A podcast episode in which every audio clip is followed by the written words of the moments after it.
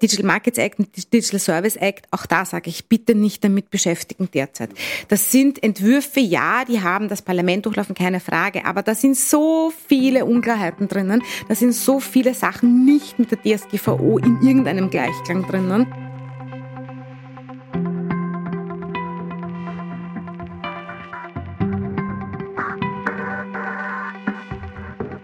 Herzlich willkommen zur neunten Ausgabe von Uncrypted, dem Marketing Podcast. Heute an meiner Seite wieder Willi Steindl, dieses Mal persönlich und nicht in New York, und Thomas Nasswetter.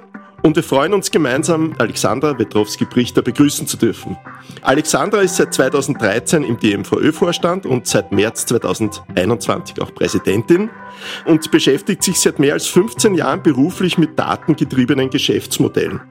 Und nach Stationen in der Geschäftsführung bei Schober, Herold und Bisnot ist sie nun bei New Work SE als Business Director für eine Recruiting SaaS-Lösung verantwortlich. Und genau diese Erfahrung ist passend zu unserem heutigen Thema, nämlich Datenschutz und alles, was rundherum geht. Liebe Alexandra, vielen Dank für deine Zeit und dein Kommen heute. Ja, ich äh, bedanke mich recht herzlich für die Einladung. Freut mich total, dass ich ähm, da bei euch sein darf. Und ich bin schon sehr gespannt auf unsere Diskussionsthemen. Ich möchte gleich ein bisschen provokanter vielleicht anfangen. Wir, wir haben ja viel auch miteinander zu tun und, und laufen uns auch immer wieder auf den Weg. Meine Frage gleich einmal an dich. Ist Werbung im Internet überhaupt noch legal? Und gibt es überhaupt Möglichkeiten, legal noch zu werben und mit Daten zu arbeiten? Ja, natürlich. Also natürlich ist Online-Werbung und Digitalwerbung noch legal. Also die Zeit, dass wir jetzt wieder zur Brieftaube ähm, zurück zurückkehren, die sehe ich nicht. Ähm, es gibt ja natürlich in den letzten Jahren einige Challenges und Herausforderungen. Es hat natürlich begonnen 2018 mit dem Inkrafttreten der DSGVO, ähm, wobei ich auch da dazu sagen muss, also es ist ja nicht so, dass es vorher keine Gesetze gegeben hätte. Ja? Also Österreich hat ja schon immer einen recht strengen Datenschutz gehabt. Was sich halt dann geändert hat, ist, sage ich mal, die Attention drauf, weil natürlich durch sehr hohe Strafen und wie wir wissen, sind es nicht nur Androhungen, sondern es sind schon sehr viele, sehr hohe Strafen ausgesprochen worden, mm, ist eben einfach ja eine andere Attention drauf gekommen. Und es ist halt nicht mehr nur so ein Kavaliersdelikt, wenn man halt einmal irgendwie auch beim Schnellfahren erwischt wird, das ist ja nach wie vor auch noch ein Kavaliersdelikt, sondern es ist halt jetzt schon so, dass es halt ähm, empfindlich wehtut und dadurch einfach Datenschutz viel mehr in den, in den Vordergrund ähm, bei allen gerückt gerückt ist. Also sowohl äh, bei den Werbern, also bei den Marketern, aber genauso auch in der Produktentwicklung ja, und auch in der Geschäftsführung natürlich. Wie hat dich das denn in den letzten Jahren bei dir beruflich beeinflusst? Ja? Du hast natürlich immer mit Daten zu tun gehabt und bist natürlich im DMVÖ auch als Präsidentin aktiv. Du bist ja mittendrin statt nur dabei. Ja, ähm, wie, wie hat das so die letzten Jahre verändert? Die SGVO war natürlich die mediale Aufmerksamkeit, die 2018 gekommen ist, wo keiner gewusst hat, äh, was jetzt wirklich kommt und wie das für Auswirkungen hat. Wie hat das bei dir sich auch beruflich in deinem Berufsleben ähm, entwickelt und was ist da rausgekommen? Ja, also im Berufsleben natürlich beschäftigt es mich tagtäglich damit, ähm, weil, wie du schon eben in meiner Vorstellung äh, gesagt hast, ich habe mich mein ganzes Berufsleben schon eben mit Daten, mit datengetriebenen Geschäftsmodellen ähm, oder auch eben mit der Vermarktung von Daten beschäftigt. Und ähm, man sieht einfach, dass, dass, dass man Datenschutz von Anfang an in jedem Konzept mitdenken muss. Ja, also das ist einfach ein Thema, was ich wirklich nur jedem empfehlen kann. Datenschutz ist nicht etwas, was irgendwie auch schlimm ist oder was jetzt irgendwie notwendig ist. Äh, also einfach so als als als Hygienefaktor, sondern Datenschutz kann man auch, wenn man es gut macht, als Wettbewerbsvorteil einfach auch sehen und als Asset sehen. Und ich finde, so sollte man das auch betrachten, weil wir dürfen halt eines nicht vergessen: Datenschutz bedeutet ja auch, ähm, relevant für die Kunden zu sein. Weil die Daten gehören halt einmal den Kunden. Ja? Also ich kann jetzt nicht davon ausgehen und sagen, hey, es sind meine Daten als Unternehmen, die ich generiere, sondern wenn ein Kunde oder ein User mir eben was über sich verrät, ob das jetzt eben eine Vorliebe ist oder ob er was kauft bei mir ähm, oder auch über welche Kanäle er mit mir kommunizieren möchte, dann gibt er mir ja seine Daten. Ja? Und ich nehme sie und ich verarbeite sie und ich muss ihm aber auch erklären, was ich denn damit mache und ihm transparent auch eben den Mehrwert dadurch erklären. Und niemand wird denn etwas dagegen haben, wenn man einen Mehrwert für sich sieht, einen greifbaren Mehrwert hat, einen Vorteil hat, ob das jetzt ein, ein Gutschein monetärer Natur ist oder auch einfach Bequemlichkeit, dann stimmen die User im Normalfall ja auch zu, wenn ich es ihnen eben erkläre. Und ich finde, das hat mich natürlich massiv beschäftigt, weil dieses, dieses Umdenken, wem gehören die Daten und dass die Daten dem User gehören und vor allem, dass man eben relevant für seinen User, für seine Kunden sein soll. Das ist die Kernessenz halt immer schon von, von, von Direktmarketing, Dialogmarketing, Digitalmarketing gewesen, ähm, um eben relevanten, spannenden, interessanten Content, Angebote etc. zu bieten. Und äh, deswegen sehe ich nach wie vor Datenschutz nicht unbedingt als Hemmschuh oder als Hindernis, ja, sondern auch durchaus als, als ein Enabler, ja, wie man auch jetzt wieder sieht. Es sind ja auch durchaus einige Geschäftsmodelle und Unternehmen entstanden, ähm, die Unternehmen eben dabei unterstützen, unterstützen eben äh, DSGVO-konform zu sein. Du hast einen, einen ganz wichtigen Punkt gesagt, das ist der Thema Mehrwert und Komfort ähm, der mit dem Thema Daten äh, zu tun hat. Ähm, jetzt sind wir zwar in, in Österreich oder in Europa, aber es gibt natürlich ein paar amerikanische Unternehmen, ähm, die es, glaube ich, ganz gut geschafft haben, diesen Mehrwert und Komfort äh, zu tragen, sei es jetzt, ob es über Social Media, Facebook ist oder sei es äh, speziell Amazon, äh, die auch mit der Erweiterung Alexa ähm, einen unfassbaren Komfort beim Endkonsumenten geschafft haben. Wie siehst du das? Ist da Glaubst du eigentlich den Leuten auch bewusst, was im Hintergrund da mit den Daten passiert? Oder ist einfach so dieses, der Komfort steht einfach so massiv im Vordergrund, dass eigentlich mir egal ist, was im Hintergrund passiert?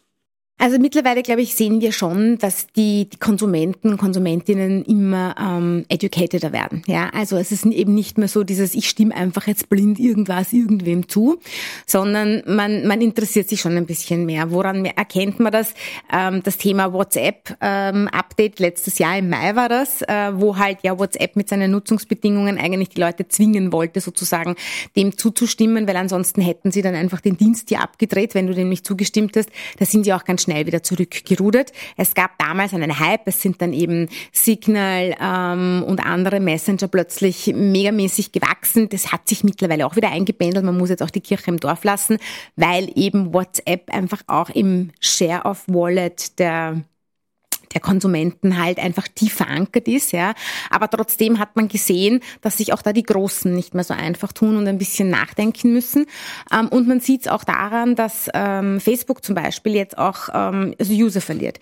Das liegt sicherlich nicht nur am Thema Datenschutz. Das ist auch ganz klar. Ich glaube, Facebook-Meta ist ja im Prinzip jetzt, hat da sicherlich noch andere Hausaufgaben auch. Das möchte ich jetzt auch gar nicht bewerten und beurteilen. Es ist halt nur einfach ein Puzzlesteinchen, dass es das erste Mal ist und seitdem sie das bekannt gegeben haben im Februar, erholt sich auch diese Facebook-Aktie halt nach wie vor nicht. Ich glaube, sie haben immer noch 23 Prozent oder so, was sie unter dem Wert, unter der Bewertung lagen, als sie eben vor der Meldung waren. Also ja, der Konsument schaut drauf und der Konsument verlangt auch mehr Information zu wissen, was mit seinen Daten passiert.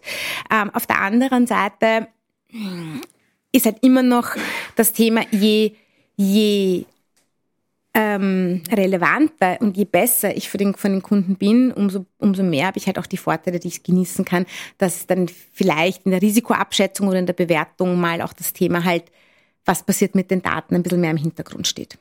Ich würde da gerne widersprechen mit diesem Educated, weil wir erleben gerade eine interessante Entwicklung, weil wir gerade bei Facebook sind, unter der Facebook wahnsinnig leidet und diese Entwicklung heißt TikTok. TikTok, da sind wir jetzt mittlerweile an einem Punkt, wo mehrere Geheimdienste auf dieser Welt davor warnen, sich bei TikTok überhaupt anzumelden, weil die vermuten, dass da hinten riesige KIs laufen und zwar nicht um irgendwelche äh, Marketing-Dinge zu machen, sondern um persönliche Profile von allen Menschen auf dieser Welt für die chinesische Regierung zu erstellen.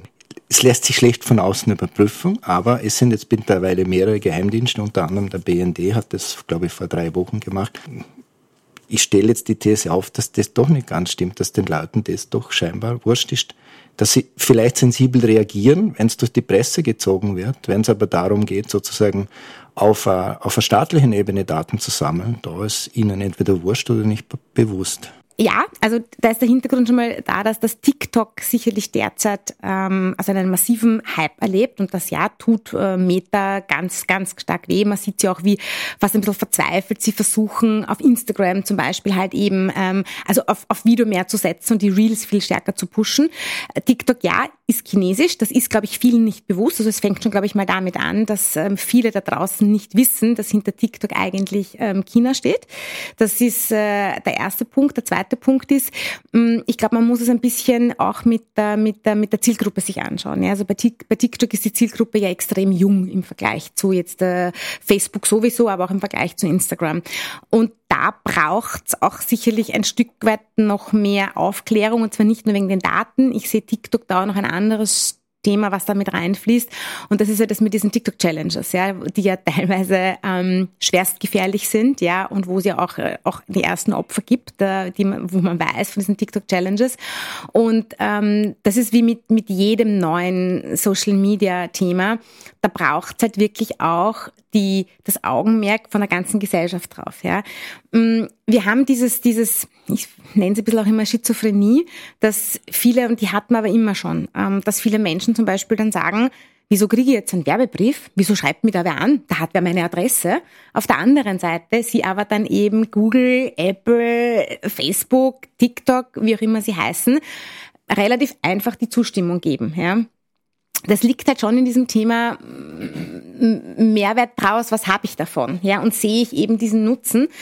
Und die, die, die, dieses, diese Schizophrenie, die werden wir nie wegkriegen. Die wird, die wird immer da sein. Fakt ist halt, und das ist mir aus meiner Sicht auch als, als DMVÖ-Präsidentin halt sehr wichtig, dass wir damit umgehen müssen, ja, weil auch im Dialogmarketing ist es ja wichtig, seine Zielgruppe zu erreichen über die dementsprechenden Kanäle.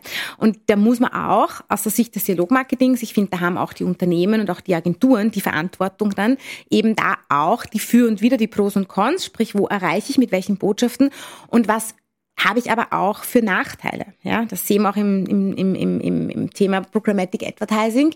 Auch da muss ich halt schauen, möchte ich als Unternehmen auf, auf der Plattform präsent sein, wenn ich weiß, das ist zum Beispiel jetzt eben eher eine Fake News Plattform. Will ich, dass dann dort meine Werbung ausgespielt wird? Stichwort Brand Safety. Das gleiche gilt natürlich auch für TikTok, ja. Möchte ich jetzt, ich weiß, ich erreiche meine Zielgruppe dort, aber möchte ich dort präsent sein oder nicht als Marke? Das sind halt auch Fragen, die sich die Unternehmen stellen müssen. Aber da möchte ich kurz jetzt einmal einhaken, weil da sind sehr viele Punkte aufgekommen. Einen Teil haben wir jetzt ein bisschen auch den, den Datenschutz ja auch da ein bisschen weggelassen.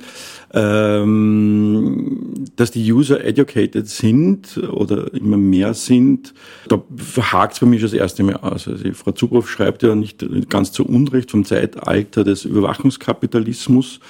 Und da passiert ja noch viel mehr im Hintergrund von denen, die wir, äh, von Dingen, die wir wissen oder nicht wissen, äh, die wir vermuten können oder nicht vermuten können, wie du gesagt hast, Thomas. Immer mehr kommt halt immer auch raus. Facebook-Leaks, äh, alle möglichen Leaks, es, es tritt immer mehr auf. Zuboff schreibt, sie hat sich das angeschaut, wenn wir alles uns durchlesen würden, um diese Convenience nutzen zu können. Und ich schaue mir alle diese äh, Richtlinien, äh, Regeln, Datenschutzverordnungen, äh, alles, wozu ich meine Zustimmung gebe, durch, sind es Wochen, pro Jahr, die ich dafür aufwenden muss, ohne dass ich es aber verstehe. Weil eine Firma wie ein Meta oder, oder Google oder Alphabet oder wie sie alle heißen, haben äh, Legionen an Rechtsanwälten, die sich natürlich sehr schlaue Dinge überlegen. Und als Konsument, ich nehme mir die Zeit ja nicht. Im Endeffekt gebe ich meine Zustimmung und somit sind die Firmen safe. Also das ist ja etwas, wo bei mir Datenschutz auch schon beginnt. Ich habe einfach die Möglichkeit, das Wissen, das Know-how im Detail ja nicht mehr. Äh, eigentlich wäre es die DSGVO ja relativ einfach. Ich habe ein Recht auf meine persönlichen Daten ob das jetzt ein, spezielle Daten sind wie Religion, äh, Rasse, äh, Gesundheit oder so. Ich meine, das sind noch ja schützenswerte Daten, ist klar. Und ich gebe dir recht, ja, wenn ich jetzt im Facebook bin, wenn ich meine, das war früher schon so, meine Telefonnummer im Telefonbuch habe, meine Adresse im Telefonbuch habe, kann ich angeschrieben werden. Da gebe ich quasi meine Zustimmung dazu. Da ist auch nichts dagegen einzuwenden. Ich glaube einfach nicht, dass, da, dass, da, dass wir mündige Bürger haben, weil die Alexa ist convenient oder Siri oder wie sie alle heißen. Äh, ein, ein Tesla hat conveniente Features, aber kann man das im Detail als Konsument, kann ich mir vorstellen, dass er das einer wirklich antut äh, und ich kann auch nicht gezielt irgendwie zu widersprechen, kann ich mir nur entscheiden, mache ich es oder mache ich es nicht. Und da, da hakt es bei mir ein bisschen. Das stimmt so nicht, das möchte ich so jetzt nicht stehen lassen, weil ähm, nur zustimmen oder nicht zustimmen, darüber sind wir jetzt schon hinaus. Ja? Also es ist schon so, dass es ähm, in den letzten im letzten Jahr eigentlich ähm, ganz konkrete Vorgaben jetzt schon gibt Ähm, das war einfach auch davor noch schwierig, das sage ich ganz offen. Warum? Weil es einfach in der DSGVO jetzt nicht drinnen steht, dass es genau so, so, so, so, so aussehen soll, sondern das ist halt so ein bisschen sehr viel Interpretationsspielraum. Das ist ja auch das, wo der DMVÖ stark sich dafür einsetzt, dass wir eben zu einer, zu einer Rechtssicherheit kommen. Ja, ähm, wir haben das ja schon mit den Codes of Conduct gemacht, ähm, eben fürs, fürs Dialogmarketing, wo auch hier Klarheiten geschaffen worden sind in der Interpretation gemeinsam mit der Datenschutzbehörde.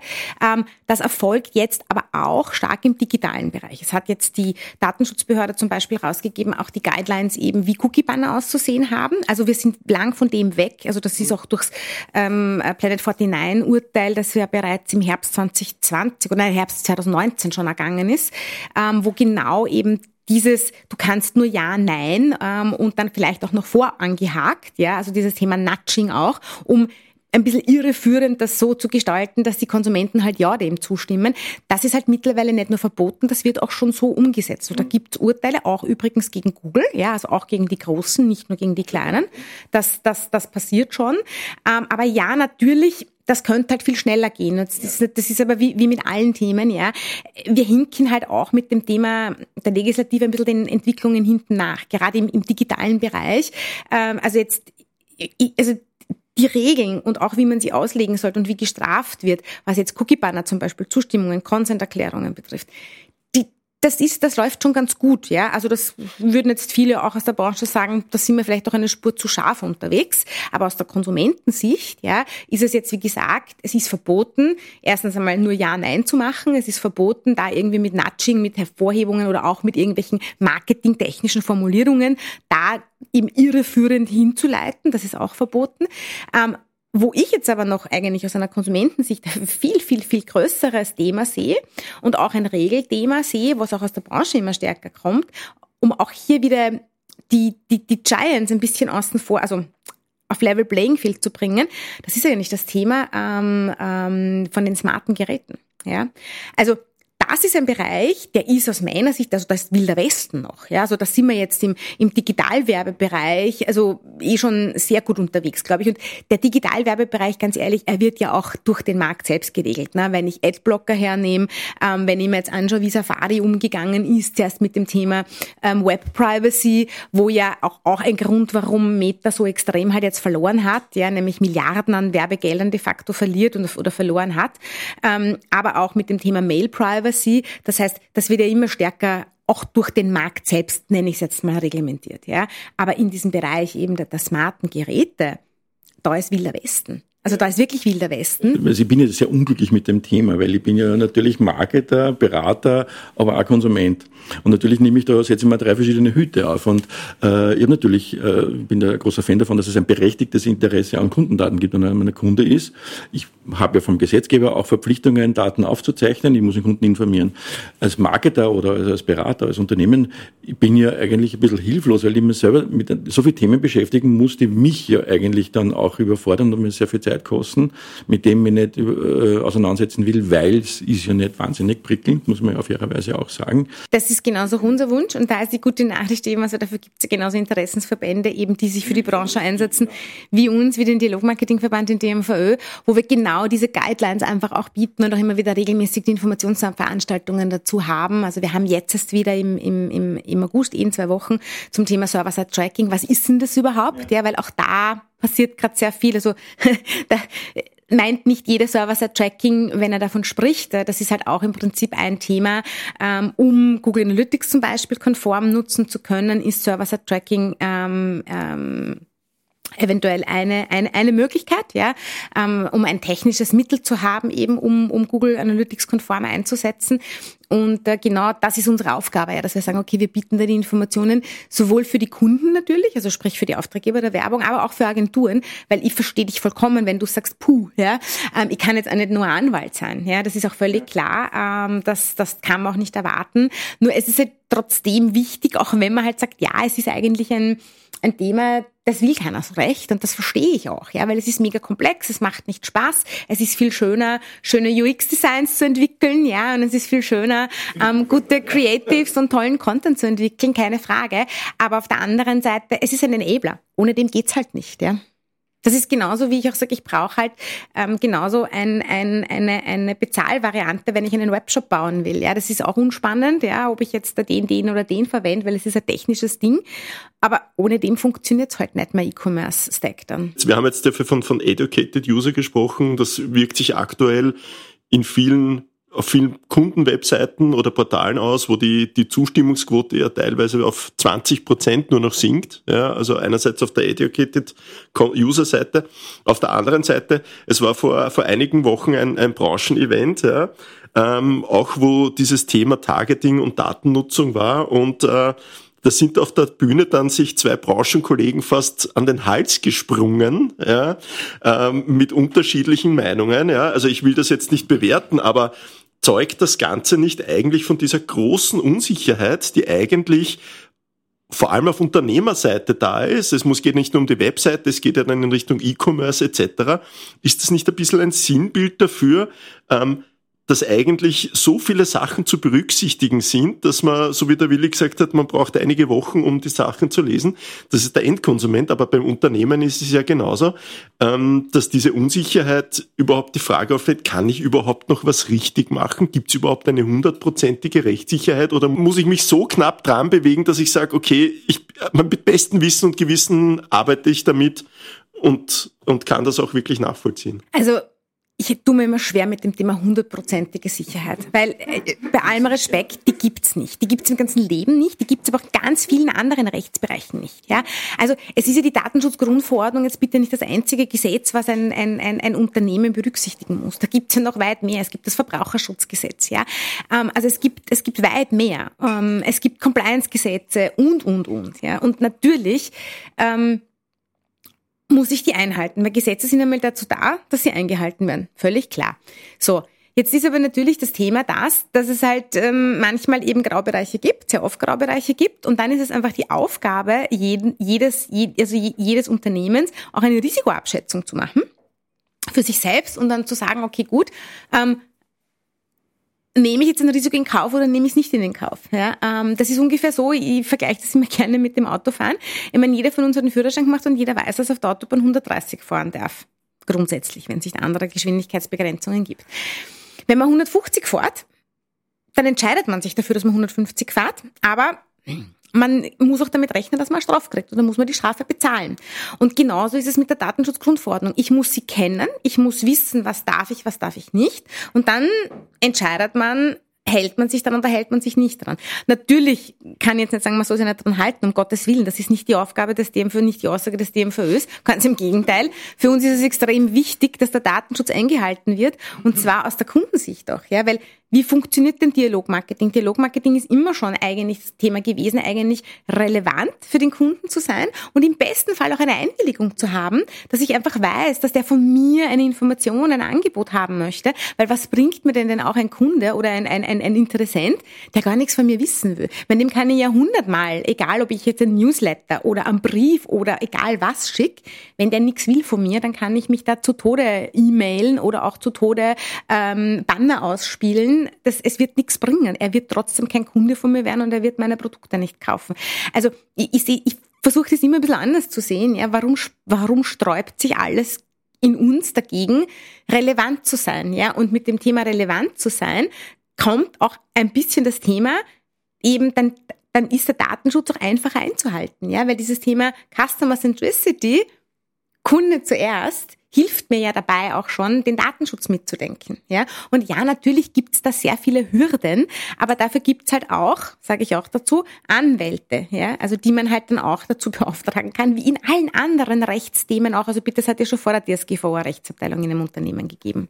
Aber das heißt, es gilt eigentlich für unter Unternehmen, diese Relevanz noch besser darzustellen, um vielleicht diese, diese Ablehnquoten wieder zu senken und den Mehrwert für die, für die User darzustellen oder für den potenziellen Kunden, damit dem auch klar wird, okay, wenn ich meine Daten bewusst hergebe, dann ist auch die Information für mich relevanter. Ich glaube, das ist ja so ein, ein bisschen ein Krux. So ist es. Oder, oder auch die Nutzung eben des Tools, der Plattform oder was auch immer. Weil ähm, auch da, warum sozusagen kann ich denn dann nicht auch positiv informieren, wenn dann eben ein, ein Consent nicht gegeben wird oder wenn irgendwo ein, in, den, in Privacy Settings was verstellt wird, was, was eben irgendwie dann schärfer ist, dann könnte man doch auch dementsprechend informieren und sagen, ist in Ordnung. Aber wenn du das tust, dann steht dir halt dieses und dieses Service zum Beispiel nicht mehr zur Verfügung, weil es einfach technisch nicht geht auch. Ja, also Stichwort jetzt auch Cookies. Ne? Also wenn ich gewisse Cookies ausschalte, dann kann ich halt auch gewisse Sachen nicht mehr erwarten, dass die, die funktionieren. Und ich rede jetzt nicht nur von den funktionalen Cookies. Das ist sowieso klar, dass die, dass die ja funktionieren müssen. Aber es gibt auch noch andere Third-Party-Cookies, die halt gewisse ähm, Funktionen auf einem Service regeln. Und wenn ihr die ausschaltet dann kann ich es halt nicht, ist in Ordnung, ja, aber man muss es halt dementsprechend relevant machen und transparent machen. Wenn ich mir jetzt das so anhöre und ein bisschen für mich so darüber nachdenke, dann fällt mir etwas auf. Wir haben so eine Bewegung, nicht erst seit gestern, die heißt Owned Media. Und wenn ich jetzt so zuhöre, dann wird mir auch klarer, dass wir eine Entwicklung brauchen werden für viele Unternehmen, die wahrscheinlich dann auch heißt Owned Data. Und da sehe ich dann wahrscheinlich schon eine gewisse Problematik, weil die Daten liegen ja jetzt gerade bei den Social-Media-Kanälen und bei den Plattformen doch zum großen Teil auf Seiten der Betreiber und nicht auf Seiten der, die damit arbeiten. Wird da Bewegung kommen? Wird es da irgendwelche Möglichkeiten geben, dass man den Leuten sozusagen Alternativen zu diesen Kanälen anbieten kann, die dann auf Unternehmensseite liegen? Oder jetzt etwas weiter gedacht, äh, wird es um sozusagen, weil das Teil des täglichen Lebens ist, irgendwo staatliche Grundsysteme eventuell geben, die solche Kommunikation überhaupt ermöglichen, die dann frei sind von. Also bei staatlichen Grundsystemen stellen sich gerade alle Nackenhaare einzeln bei mir auf, ähm, weil das, das würde mir, also jetzt nicht nur als Branchenvertreterin, sondern auch persönlich einfach zu weit gehen, ja, weil grundsätzlich, ähm, also gerade auch in einer in einer in einer Marktwirtschaft ähm, den Staat dazu zu benutzen, hier ähm, eine, ein, ein, eine, einen Data Lake zu bilden, ja, ähm, halte ich aus mehreren Perspektiven, nicht nur wirtschaftlichen, sondern anderen für relativ gefährlich. Ähm, und das ist auch äh, äh, ein Weg, den man aus meiner Sicht keinesfalls beschreiten muss. Dieses Thema, dass hier eine Bewegung kommt, Owned Data, die ist schon da. Also die ist bei den Unternehmen schon, schon massiv da.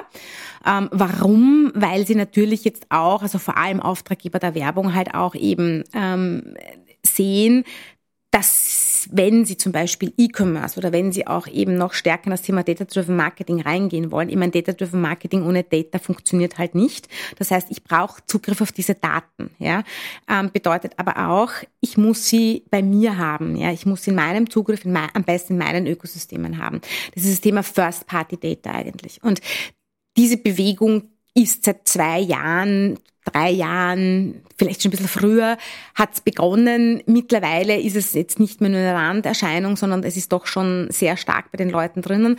Da helfen halt diese Diskussionen schon sehr stark oder diese Bescheide, wie zum Beispiel eben gegen Google Analytics, weil da wird das Thema noch einmal präsenter. Dass man eigentlich, weil es hat ja damit auch zu tun, ähm, nämlich genau, wer hat denn aller Zugriff auf Daten, die ich sammle als Unternehmen und verarbeite? Ja, hab das jetzt wirklich nur ich als Unternehmen oder sind das eben auch andere? Und im Fall von Google, Google Analytics ist halt auch Google, Google Analytics in dem Fall. Und da gibt es auch Technologien, wie zum Beispiel Server-Side-Tracking, wo ich das unterbinden kann. Ja, also wo ich dann auch sage, diese Datensouveränität, die bleibt bei mir als Unternehmen. Und dieses First-Party Data Strategy, also das ist ein Thema, mit dem beschäftigen sich vor allem Unternehmen, die halt schon sehr digital Marketing fit sind, mittlerweile sehr stark. Und auch sehr viele Digitalagenturen am Markt, das muss man auch dazu sagen. Also ja, diese Bewegung findet statt und die wird sicherlich noch stärker werden. Und auch stärker werden müssen. Siehst du da eigentlich einen Unterschied zwischen B2B und B2C-Kommunikation und B2B und B2B-Daten äh, und, und, und Aufbereitung? Weil Gibt es da irgendwo wo Learnings oder wo du sagst, da, da ist schon ein, ein wirklicher Unterschied, wenn ich mit Endkonsumentendaten oder mit Unternehmensdaten arbeite? Also gesetzlich gibt es immer grundsätzlich keinen Unterschied. Ähm, das es ist völlig egal, solange es personenbezogene Daten sind, ist es wurscht, ob das äh, eben Firmendaten sind oder Endkonsumentendaten sind. Das ist einmal das eine. Das andere ist, ich glaube, es ist halt der B2C-Bereich jetzt von Auftraggeberseite her, ähm, also zum Beispiel wenn man jetzt E-Commerce anspricht, einfach eine Spur weiter, weil sie schon früher mit dem Thema begonnen haben. Ja, also einfach früher sich mit E-Commerce auseinandergesetzt haben, weil eben auch die Konkurrenz aus Übersee, Stichwort Amazon zum Beispiel, halt schon sehr stark war, immer schon.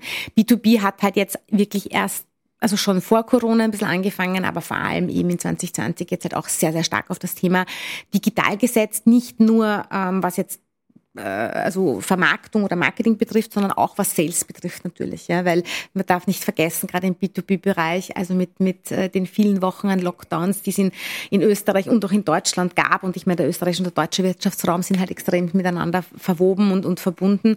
Und auch Lock, auch dann auch sehr starke Reisebeschränkungen natürlich gab, ähm, oder es auch verunmöglicht war zu reisen, haben halt auch persönliche Kundentermine halt nicht wirklich stattfinden können, keine Messen stattfinden können.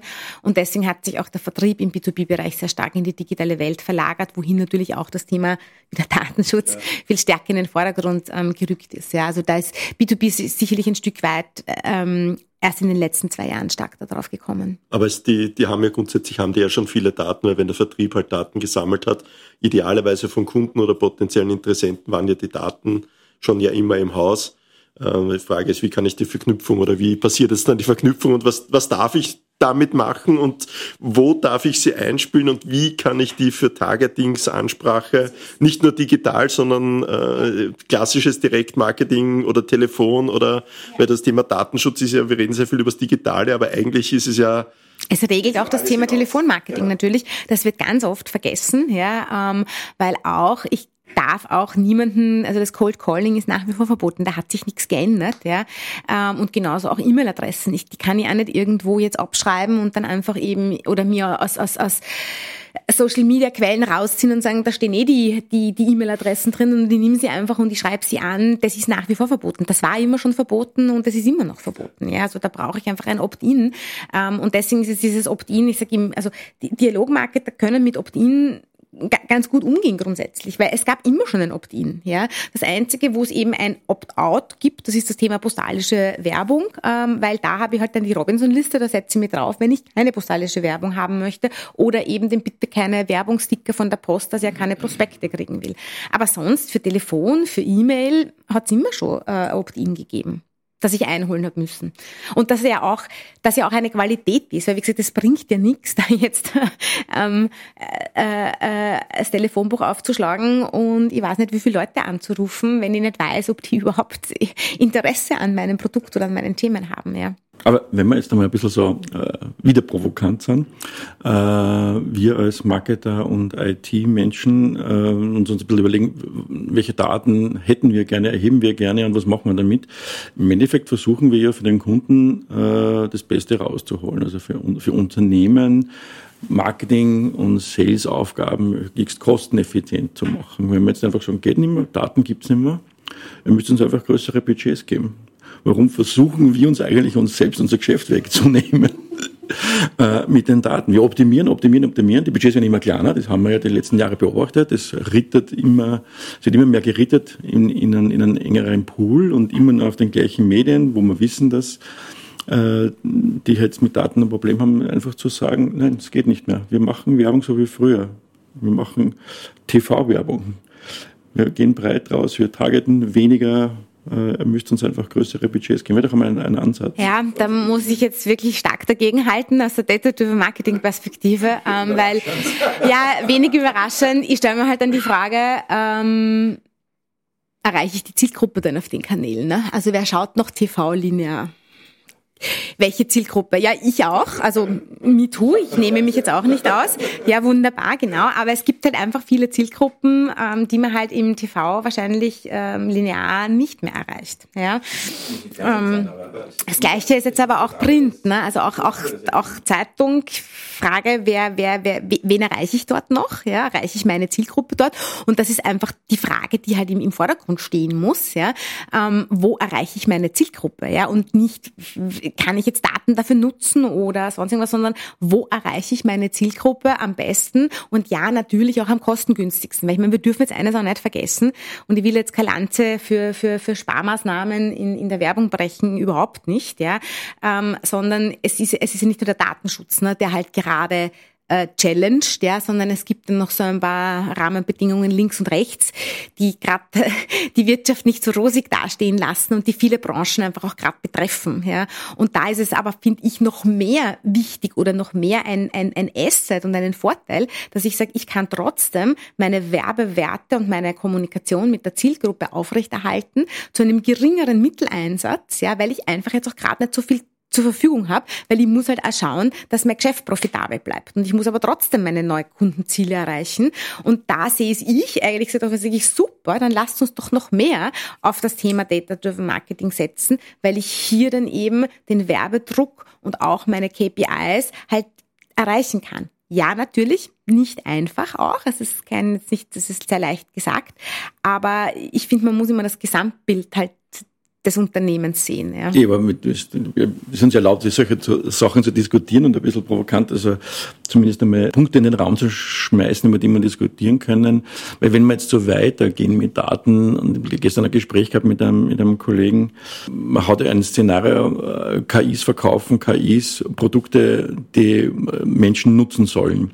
Also jetzt sehr weit in die Zukunft gedacht oder einfach nur mehr zweimal äh, um die Ecke gedacht. Also wir versuchen immer mehr zu optimieren. Äh, letztendlich in Marketing oder in, in Performance Marketing Agenturen sind eigentlich weniger Leute. KI übernimmt viel, das versprechen wir auch irgendwie äh, schon längerer Zeit. Ich werde es schön finden, wieder mehr auf Qualität und gute Kampagnen. Eine schlechte Werbung sieht man eh sehr viel und weniger Daten, mehr Qualität. Das eine schließt das andere nicht aus. Also ich kann, oder ich, es darf das eine das andere nicht ausschließen, weil nur weil ich Daten nutze, heißt das auch nicht, dass die Werbung qualitativ schlechter werden soll. Ganz im Gegenteil, sie soll ja besser werden, ähm, weil also schlechte Werbung wird mit oder ohne Daten schlechte Werbung bleiben. Jetzt, jetzt haben wir um ein bisschen noch ein, ein abzurunden und rauszugehen. Jetzt haben wir sehr viel über das Wo gesprochen, wo erreiche ich die Leute. Es geht natürlich auch um das Wie. Ja. Jetzt sind wir die Unternehmen, die Werbung treiben, natürlich mit vielen verschiedenen Gesetzen oder Verordnungen, Telekommunikationsgesetz, äh, DSGVO, E-Privacy etc. Jetzt gibt's dann noch den Digital Marketing Act und den Digital Service Act, der jetzt dann, dann, dann kommt, ja. ähm, ohne jetzt ins Detail hineinzugehen, ja, aber wo geht die Reise äh, aus deiner Sicht hin? Welcher Trend wird sich, wird sich durchsetzen? Es gibt in Deutschland auch viele Diskussionen im, und um das Thema klassisches Direktmarketing und Datenverwendung und Datennutzung und Weitergabe. Ähm, wie, wie siehst du das Ganze? Wo geht denn die Reise hin? Wo, was, was könnten eventuell noch kommen? Äh, oder am Ende des Tages ist es so viel, dass wir alle sagen, wir gehen wieder zurück und äh, gehen ein bisschen breiter? Also äh, zwei Sachen dazu. Diese Diskussion in Deutschland, ähm, die kann man eins zu eins mit Österreich überhaupt nicht vergleichen. Warum? Weil wir in Österreich die Gewerbeordnung haben und die Gewerbeordnung ein Sonderdatenschutzrecht ist, was das Thema eben postalische Werbung, sprich auch eben Adressverlage anders regelt als in Deutschland. Das heißt, die Diskussion, die dort stattfindet, die ist übrigens auch auf einem also es ist eine theoretische Diskussion, weil es würde dazu einer Änderung der DSGVO bedarfen. So, Punkt. Ich meine, wir wissen jetzt alle, wie schnell die EU arbeitet. Da reden wir jetzt nicht von einem Jahr oder von zwei Jahren, da reden wir eher von zehn Jahren. Also das heißt, selbst wenn diese Diskussion in einem einzigen Land, by the way, der EU zu irgendwas führen sollte, braucht es dann immer noch Brüssel dazu. Also wie gesagt, das, das, ist, das, ist ein, das ist ein Sturm im Wasserglas und bitte nicht damit beschäftigen. Punkt eins. Punkt zwei, äh, der äh, Digital Markets Act und Digital Service Act, auch da sage ich, bitte nicht damit beschäftigen derzeit. Das sind Entwürfe, ja, die haben das Parlament durchlaufen, keine Frage, aber da sind so viele Unklarheiten drinnen, da sind so viele Sachen nicht mit der DSGVO in irgendeinem Gleichklang drinnen. Also das, auch da wird's noch Runden und Zeiten brauchen und bis wir einen äh, etwas vorliegen haben, mit dem sich dann wirklich lohnt zu beschäftigen, wird noch Zeit vergehen. Ja?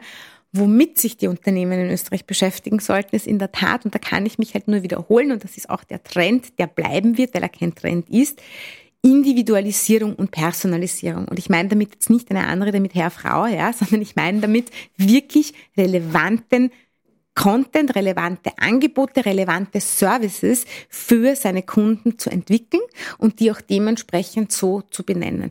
Dieser Trend im Data-Driven Marketing, das ist wie gesagt kein Trend, sondern das ist für mich die die Baseline des Data-Driven Marketings und der Urnutzen, ja, wo auch dann kein Kunde und kein User dieser Welt ähm, was dagegen haben wird, wenn er eben den Mehrwert sieht. Wir haben vor das Thema Penetranz, ja Das ist genau der Punkt. Data-Driven Marketing soll nicht penetrant sein. Wenn es nämlich gut gemacht ist, kriege ich nicht fünfmal am Tag das Gleiche angezeigt, nur über verschiedene Plattformen. Ähm, noch dazu vielleicht von einem Produkt, das ich eh schon gekauft habe, ja, äh, und, und dann vielleicht auch noch zurückgeschickt habe. Also auch hier gilt, schlecht gemachte Datenstrategie bleibt schlecht gemachte Daten. Da kennen die Daten nichts dafür, da ist die Strategie dahinter. Also die Lanze, die breche ich weiterhin. Liebe Unternehmen, beschäftigt euch bitte nicht mit Dingen, die ihr nicht ändern könnt, ja, die auch derzeit nicht am Horizont sind, um wirklich das Geschäft zu beeinflussen, sondern beschäftigt euch damit, ähm, mit euren Kunden, was wollen eure Kunden, wie kann ich es transparent machen, was ich eben tue, um besser für meine Kunden zu werden. Wurscht ob im B2B oder im B2C-Bereich. Das heißt, äh, Empfehlung ist, äh, nicht von jeder Pressemeldung verunsichern lassen oder die irgendwo auftaucht und da könnte irgendwo irgendwann irgendetwas kommen, sondern wirklich mit dem beschäftigen, was da ist. Und es ist ja bei der DSGVO ja auch so gewesen. Man hat ja ein Jahr davor oder eineinhalb Jahre hat man ja dann gewusst, so wird es dann auch wirklich sein am, am 25. Mai 2018 ähm, und sich dann damit zu beschäftigen, aber nicht durch irgendwelche Spontanmeldungen sich verunsichern zu lassen und wieder irgendwo etwas, äh, vielleicht sogar das Geschäftsmodell dann auf die Seite zu werfen, weil eventuell irgendetwas in zehn Jahren kommen könnte. Ja, weil zu Tode gefürchtet ist halt dann auch schon gestorben. Ja, das ist ein, ein, ein, ein Spruch, der, der definitiv zutrifft. Ähm, und wir beschäftigen uns eh damit. Also Verbände wie der DMVÖ, wir beschäftigen uns genau auf solchen Ebenen schon dann eben mit diesen Entwürfen, mit diesen Gesetzgebungsprozessen, um eben auch, wenn es soweit ist, die Informationen zukommen zu lassen.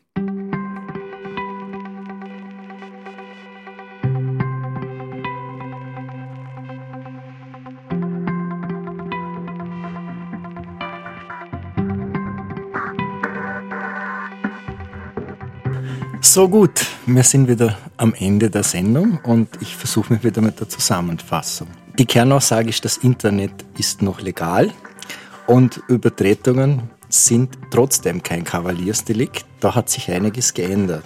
Dieses Thema Daten der Kunden, das sollten Agenturen, Unternehmen mehr als Asset und Wettbewerbsvorteil sehen. Und ähm, wir haben dadurch auch sowas wie einen aufgeklärten, educateden Kunden oder Consumer, äh, wobei die Frage ist, wie weit geht es? Das eine ist gelernt, wir kennen das sozusagen, warum schreibt mich der an? Aber wenn mir irgendwo die Daten abgesogen werden, dann machen sich die Leute noch sehr wenig Gedanken darüber.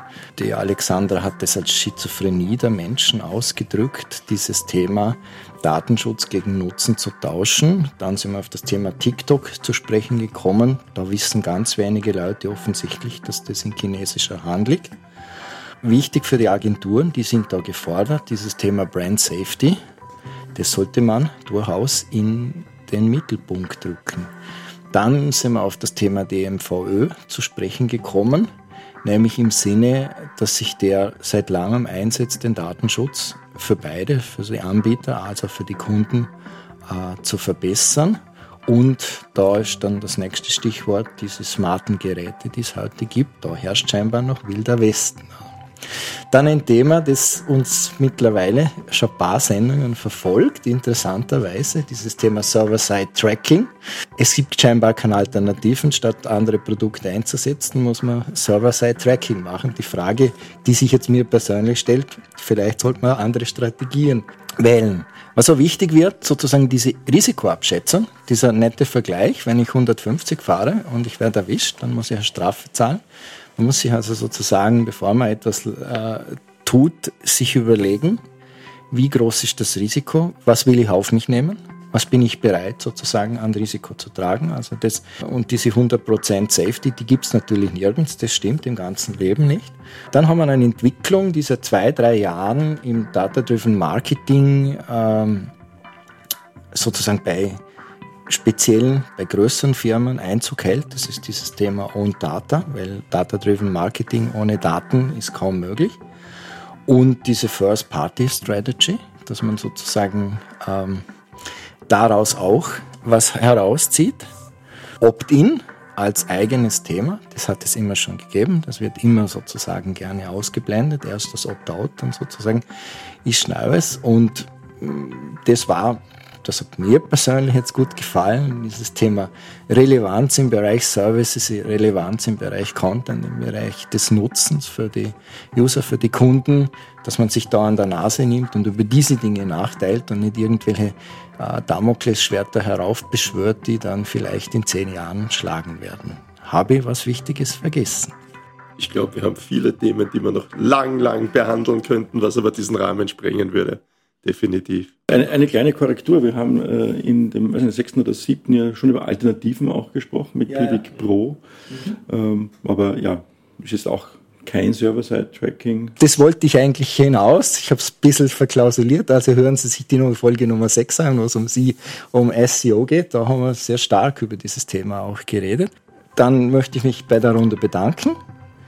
Liebe Hörerinnen und Hörer, ich verabschiede mich ganz offiziell, freue mich, dass Sie so lange an der Device geblieben sind. Wir haben mittlerweile, das ist Folge Nummer 9, also es gibt noch einige sehr spannende Sendungen oder eigentlich lauter sehr spannende Sendungen, die ich Ihnen äh, empfehlen kann. Dann gibt es in den Show Notes alle wichtigen Dinge zu dieser Sendung. Schauen Sie da hinein.